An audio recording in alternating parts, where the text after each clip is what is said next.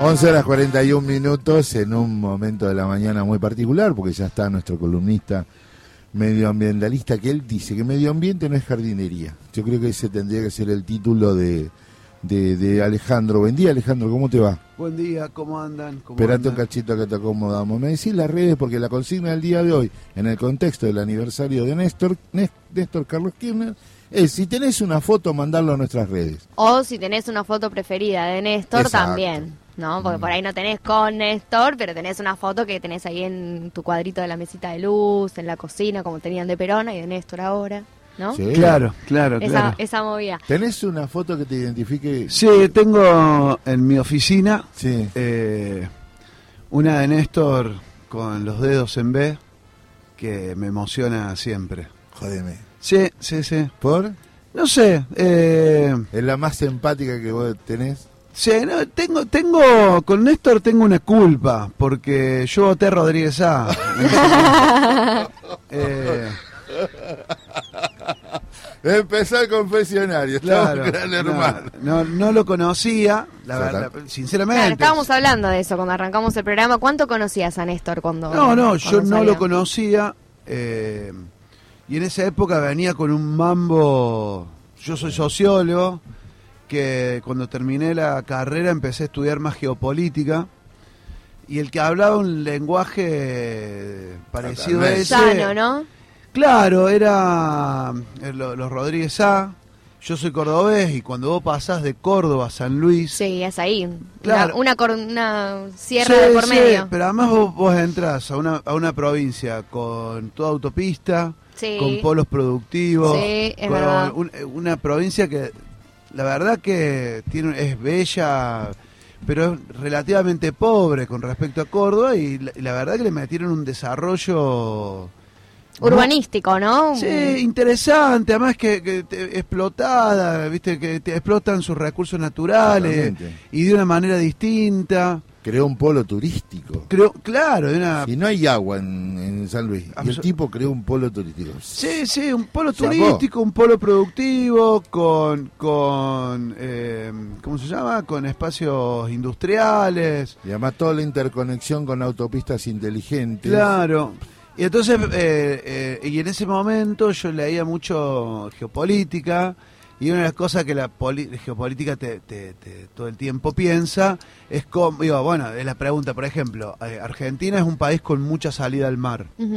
Y no tenemos cultura marina, ni cultura de pescado, ni... No vamos ni al río. No vamos ni al río, bueno. Entonces, es, un país de cara a un puerto con miras a Europa, pero no desarrollado una industria pesquera, no desarrollada eh, un montón de aspectos que tienen que ver con el mar eh, bueno, un país agropecuario, pero con, pero con eh, pocos productores. Claro. Eh, bueno, un país con mucha extensión de cordillera, pero con poca minería y con enclaves mineros, ¿no? y así podríamos pensar, bueno, con ríos caudalosos extraordinarios y sin política de río. Que lo disfrutan de río ni de energía. Eh, eh, claro, claro, limpia. Eh, y entonces, bueno, Rodríguez en ese sentido tenía una política, decía, bueno, forestemos de nuevo el norte, cultivemos a la vera de, los, de, la, en las tierras nacionales y a la vera de las rutas. Y pues, bueno, son, eran todas políticas que, bueno, saliendo del 2001 a mí me interesantes. O sea que ya en esa época tenías como la vista puesta en algunas políticas referidas al ambiente, a, la, producción, a la energía. Sí, sí, sí, es que, es que es muy loco que en nuestro país no tengamos una mirada, un, país con tanta naturaleza, con tanta diversidad de naturaleza, porque además tenemos todos los climas, eh, todas las, formas de la naturaleza, digamos, eh, desde eh, Desde pampa hasta montaña, sierra, bosque, todo, todo, selva, sí, mar, mar, eh, nieve, y, no tenemos una una política eh, estratégica, en ese sentido. Nuestras universidades no piensan de esa manera. Yo vine a estudiar a Buenos Aires, pero qué sé yo, la Universidad de Córdoba no está pensada tampoco estratégicamente. Claro. Eh, nada, entonces la verdad que es, es, un, es un tema este país, eh, la, toda, cómo desaprovechamos los recursos naturales, los recursos humanos, eh, y desaprovechamos mucha riqueza, ¿no? mucha diversidad. Nada, y eso y desaprovechar no es solo la explotación en términos económicos. Capitalistas, claro. Claro, también esto, eh, el turismo nacional. Obvio. Eh, está pensado hasta en baja, ¿no? Como, como... Sí, baja autoestima, como decís. Y a veces, qué sé yo, las, las, cataratas del Niágara, uno oh, ah. yo quiero conocer eso. Y vos tenés la catarata de Iguazú. Mejor. No, que se te frunce, ¿sabes qué? Estar ahí en frente de la garganta del diablo es tremendo. Claro, que son hermosos. Todo el circuito del vino, ¿no? San Juan, Mendoza. Bueno, incluso Catamarca y La Rioja, que son provincias con que podrían tener un desarrollo turístico impresionante, vas y si no vas con auto te morís de angustia, o sea. No, a ver, esquiar es un sueño para nosotros. Sí, es verdad. Y debemos tener varios de los centros de esquí más grandes del mundo. No conozco la nieve, mira. Claro, tal cual, accesibles. Eh, Solo por los sindicatos. Solo posible si te manda tu sindicato, pero hoy si te, te, mandas tu sindicato ah, pero tenés... como un agregado cultural, VIP, claro. te, manda Bariloche. claro. Sí, sí, nosotros vamos, nosotros vamos. Claro. Y... Escúchame, espérate porque no quiero que te vayas. Votaste a Rodríguez Saab, tenía un discurso tremendo, de los de todos, el discurso más peronista, vamos a decir la verdad. Sí. Eh, eh, cerraba un acto, eh, los actos, el de Luna Parlo cerró con una frase que era tremenda. No sé si tenía generales de la independencia San Luis, pero dijo, me preguntaron cómo íbamos a hacer para encabezar esta lucha. Vamos a hacer como dijo el general Gianni de San Luis, dice, con paso de vencedores. Explotó. Sí, explotó sí, el tipo, ¿viste? Ah, es impresionante. Y después, y después ¿Cuándo, Néstor? ¿Cuándo, ¿Cuándo, te enamoró el sueño de Néstor? Me, convenció en la ESMA. Claro, oh, la bajada del cuadro. La bajada del cuadro y ese discurso no le tenemos miedo, con la manito temblándole en el atril. sí. Qué huevos, ¿eh? yo no, no, en serio, en serio. Ahí dijiste, ya está, es, es la persona. No, es que, es que, sí, y después...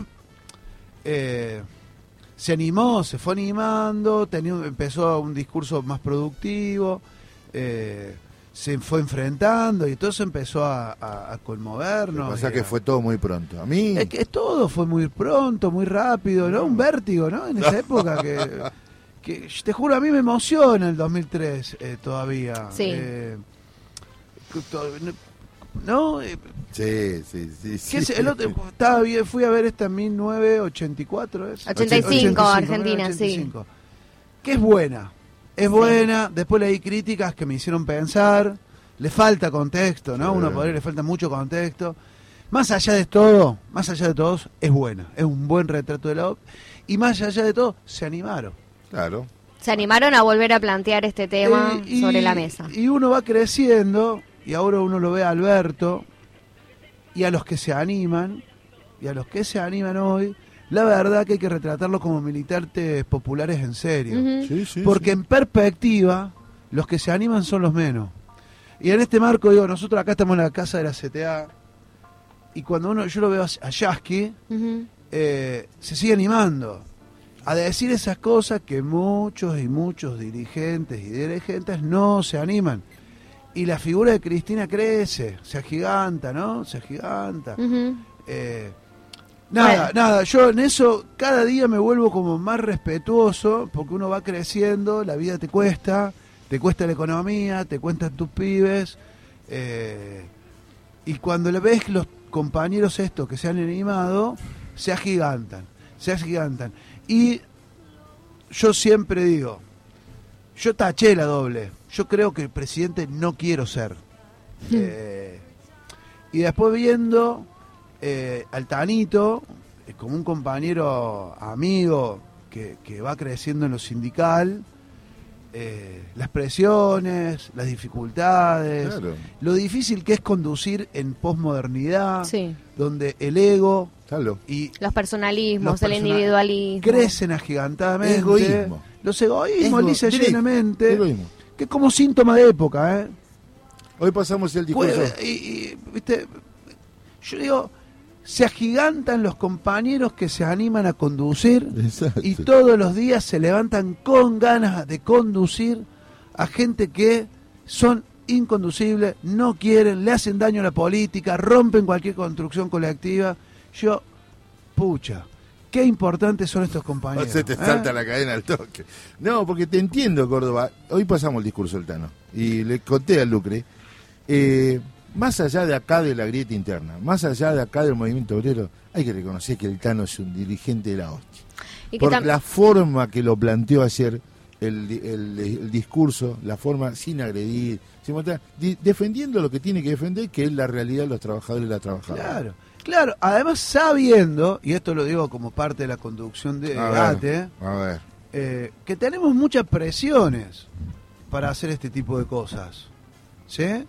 Eh, y donde la política argentina, nuestra y de los demás, te lo factura y caro. ¿Sí? Te lo factura y caro. Porque... El carpetazo siempre preparado, ¿no? No, no tanto, a ver, no tanto por el carpetazo en sí mismo, la hegemonía. sino el costo político que te hacen pagar por decir las cosas incómodas que hay que decir. y después con el tiempo te las reconocen.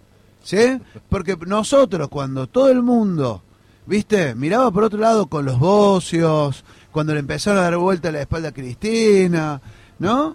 Y nosotros salíamos a defender a los compañeros y miraban todo el mundo para otro lado y había una soledad en la toma de los ministerios imposible, porque ahí está. Esas cosas después no se dicen. Eh, bueno, no se dicen, pero nos pasaba que sentía una soledad horrible. Y después, cuando la política tiene que reconocerte, tampoco te reconoce, porque después de eso pasaron tres, cuatro elecciones y nosotros no queremos para el tanito senador, diputado, queremos para el espacio de los compañeros que pelean. Exacto. Y la política tampoco te la reconoce. ¿Por qué?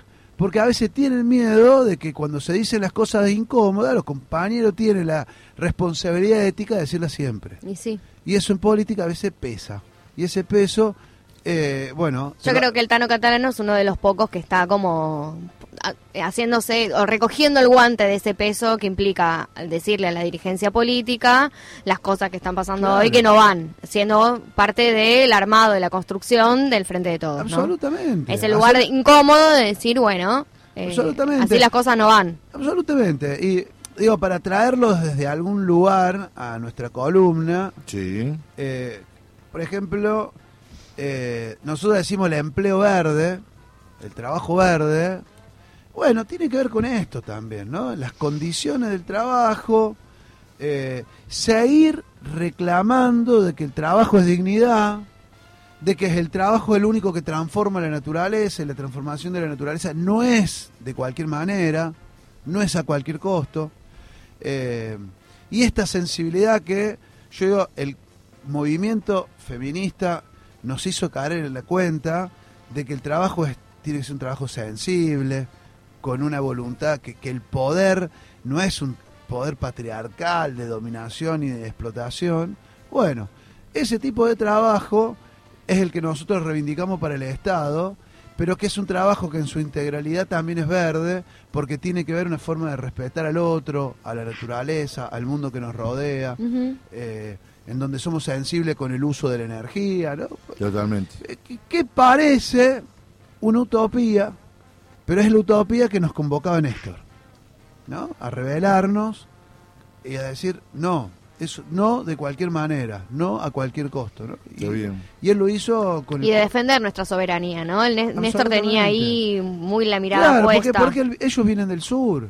Y si las regalías petroleras no se negocian, no se disputan con las multinacionales, vos construís un enclave minero para una empresa transnacional que no le deja nada al país. Y esa producción y ese desarrollo local no sirve.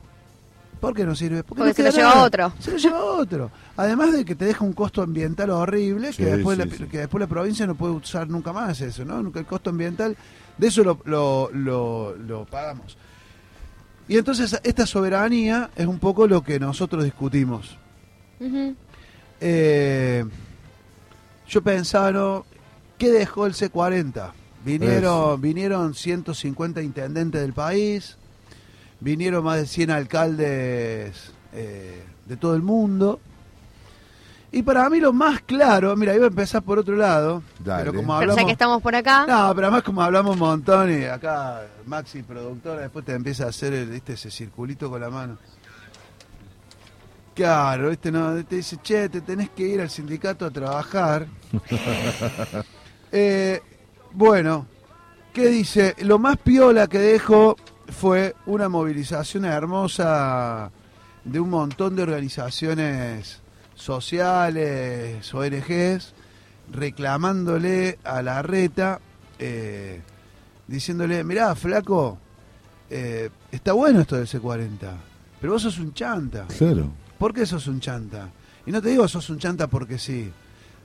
Porque, por ejemplo, una de las políticas más verdes, en términos de dadora de empleo verde, en términos de empleo verde, que esto que decíamos que significa que el trabajo es un trabajo que eh, de que reproduce la economía circular, esta economía que hace que lo que yo produzco vuelve a la naturaleza de tal forma que la naturaleza lo puede volver a absorber, y ponerlo a disposición nuevamente. A, disposición nuevamente, lo hacen los cartoneros. ¿Y sabes lo que pasó? No hubo espacio para los recicladores. No hubo espacio. En el C40. Claro, ¿y sabes cuál fue, una de las, fue una de las consignas? Es que todas las 13 ciudades van dijeron que va a haber basura cero. Y otras tantas ciudades se comprometieron a que van a bajar eh, la, capacidad de eh, la, producción de, CO2 y metano. ¿Y cuál es la única forma de hacer eso? Es con más reciclado. Exacto. ¿Sabes qué, qué lugar tuvieron los recicladores? Cero. Y tampoco... Cero. Y tampoco en la cumbre de los intendentes nacionales, ¿no? Tampoco. Tampoco. No, lo increíble es la capacidad de estos tipos de decir todos estos títulos y no y no no no contestar lo que les pasa adentro de ellos en la ciudad, ¿no? Cada vez más cemento, cada vez más menos espacio verde. Entre, porque entre otras de las grandes consignas es que las ciudades tengan cada vez más espacios verdes. Entonces, y acá yo lo traje la discusión de la columna pasada, creo. Sí, sí. Que fue, che, y acá miremos nosotros a la costanera norte. Que en vez de desprivatizar, la discusión es ganémosles más espacio al río. Más espacio del que ya se le ganó en realidad, ¿no? Porque si vamos a Costanera Sur, toda esa parte linda con, claro, claro. con los asientos, eso era eh, daba al río directamente. Puerto Madero, claro. una, una cosa de un country, es un country para semipúblico. semipúblico. Y después te queda la reserva ecológica, que es un espacio realmente que es lindo, pero eh, es un espacio, ¿no? Con, que bueno, es... Sí, de costa tenés nada, 100 metros. Nada. Y además, cuando te hacen el estudio del agua del río, no te da miedo de hasta los que hacen remo, ¿no? con que te salpique. Bueno, otra de las cosas más, además de estas movilizaciones y de estas críticas, una de las cosas más piolas fue un documento que le mandó el Papa a nuestro alcalde. Eh, ¿Qué dice, entre otras cosas, es eh, un llamado de atención para que los líderes de hoy escapen al reino de la sola palabra, de la cultura de la imagen y el evento. ¿No? ¿Qué le dice el Papa? Che, júntense, Claro. Pero no se junten para hablar. Para el biribiri, sino como planteen cosas reales, en serio. Claro, planteemos esto, que financien al sur global para que, se, para que podamos mitigar y para que podamos, eh, ¿cómo se dice? Eh, acompañar, transformar toda nuestra infraestructura a las problemáticas que nos mete el cambio climático. Correcto. Eh, entonces, bueno, eh, para mí eh, está bueno que lo haya dicho el Papa porque eso tiene una trascendencia eh, importante y además todas las organizaciones nuestras, cuando sindicales, sociales, ONGistas, cuando plantean estas cosas tienen una potencia limitada. Pero cuando el máximo exponente de la iglesia, por más críticas que podamos hacerle, dice, che, se están juntando por la imagen, bueno, tienen un Dejen problema. algo. Claro, sí. claro, claro, Dejen dejen, algo. algo. dejen algo. Claro. Dejen algo. Eh, bueno, eh, decíamos que hay eh, nada, que, ¿cuál es la qué, qué se discutió, qué se discutió en el C40? Eh, que, bueno, nada, era decíamos antes la mm, esto, el lema, ¿cuál era el lema del C40? Unidos para la acción. Sí. Unidos en la acción. O sea, me causa un poco de gracia porque, o sea, me imagino eso, ¿no? Muy Intendentes con el perfil de la reta, o intendentes, no sé, ¿qué estaba? El de Nueva York también. Sí, sí. Bueno, de mega ciudades inmensas en el mundo, diciendo, unámonos para la acción. Es como medio, se te Pero están bueno, cagando de es- risa en la es- cara. Es muy Dicen- común, es muy común de ellos. No, no, y además te tiran una indiscutible como para el fin de la década, para el fin de la década vamos a crear 50 millones de puestos de trabajo Sí, verdes claro. en nuestras ciudades. Sí, claro. Y vamos a bajar la, mm, la- la- esto, El- el, el- el consumo de CO2, carbono. El consumo de carbono y las emisiones de metano. eh, la mitad para el 30 y vamos a llegar a la neutralidad para el 50. Nunca, Entonces- nunca como. Claro, nunca Nun- te dicen con qué ¿Cómo? plata, con Claro. qué recursos, vamos, bueno, nada, con- vamos, que- cómo vamos a hacer el cambio de a las energías, de la energía fósil y Sí. a las energías. Compañero, la compañero Sí. ¿me puede repetir el lema de los de, del encuentro? Unidos en acción. Eh, juegan con los sentimemas, ¿viste? Claro. Eh, porque dice, viste que la- ahora eh, la transformación continúa. Pero no te dice qué, viste, es muy abierta, la transformación continúa en qué, en la inmobiliaria, en los negociados, porque viste la cantidad de veredas que se siguen rompiendo para volver a arreglarla. Digo, eso no, se- no lo podemos demostrar a esta ciudad tan particular. Sí, sí. Que yo creo, mira, escuché el discurso de Máximo con Navarro. Ajá. Y, y- y Axel también. Hay que hacer un esfuerzo, hay que seguir discutiendo profundamente de esta imbrincación que hay de ciudad puerto, Sí, de ciudad capital. unitaria. Claro, claro, claro, claro, porque la verdad que uno todo el tiempo hay que reflexionar que estamos Mm. hablando sobre la capital de todos los argentinos Tal cual. y los privilegios que eso deja, ¿no? Como desde 1810. Absolutamente. Estudié. Eh, le quiero contar que la próxima, si quiere, traigo el artículo y o se lo mando. eh, eh, en el documento de la CTA de la convocatoria para el- la marcha del 17 estaba el canal de Magdalena. Apa. Y me puse a estudiar y me miré un mapa que me causó miedo a la influencia de Malvinas en los puertos argentinos. Y ahí me empecé a Bueno, preocupar. bueno, la, la- la- a ver, Malvinas uno la lee desde la pérdida de soberanía argentina, esta, pero la importancia geopolítica Ahí. de las Islas Malvinas es casi idéntica al canal de Panamá. Exacto. O sea, Rusia y Ucrania, Crimea y la salida, bueno, a ver, un- una potencia mundial, ¿no? Invadió un país para decir, che, esto es nuestro, y nosotros la Malvinas la leemos desde un lugar que realmente es justo, porque es de, Sí, de sí, un sí. sentimiento. Casi romántico. Claro, romántico. La palabra soberanía es una palabra del siglo XIX, ¿no? Habría que pensarlo en el siglo XXI qué significa.